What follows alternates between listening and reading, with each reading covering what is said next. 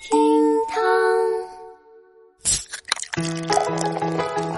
厅堂微博报给生活加点料，我是小雨，今天是九月十三号星期四，Here we go。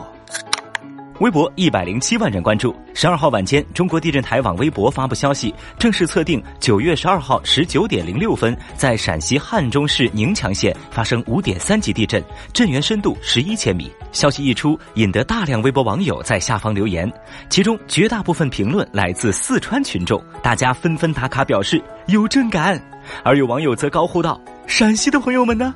我们请陕西的朋友先发言好吗？地震在四川已经没有尊严了吗？”在成都的小雨表示，确实朋友圈的震感非常强烈。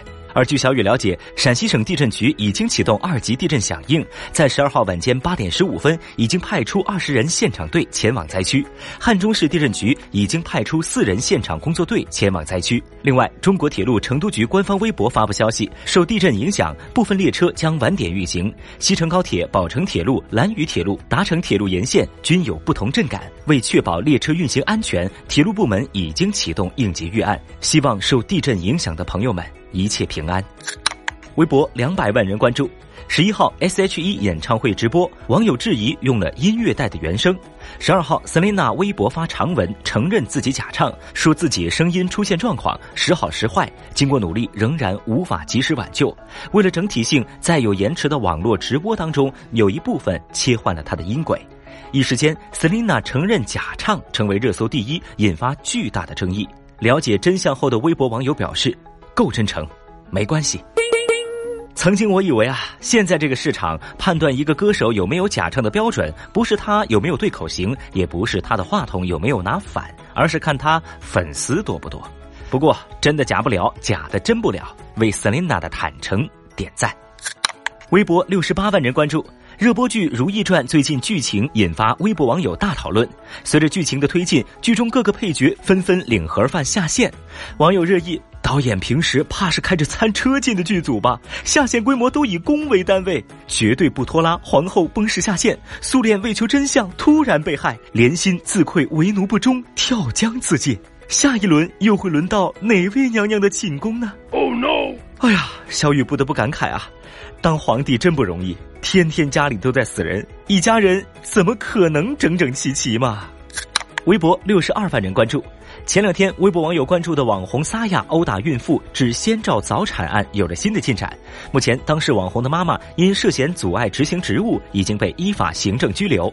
撒亚本人故意伤害他人身体的违法行为已经基本查清。此后，有网友疑问：为何网红的妈妈被拘留，而未对网红本人作出处罚呢？警方表示，目前该案暂不达到刑事立案的标准。若孕妇伤情鉴定结果为轻伤以上，且与撒亚行为有因果关系，则涉嫌刑事犯罪；否则，应对其做行政处理。这两年啊，网红快成为一句骂人的话了。但是呢，大家一边瞧不上网红，一边又乐此不疲的为他们买单。在愤怒之余，我们似乎也该冷静的审视一下“流量为王”这句话了。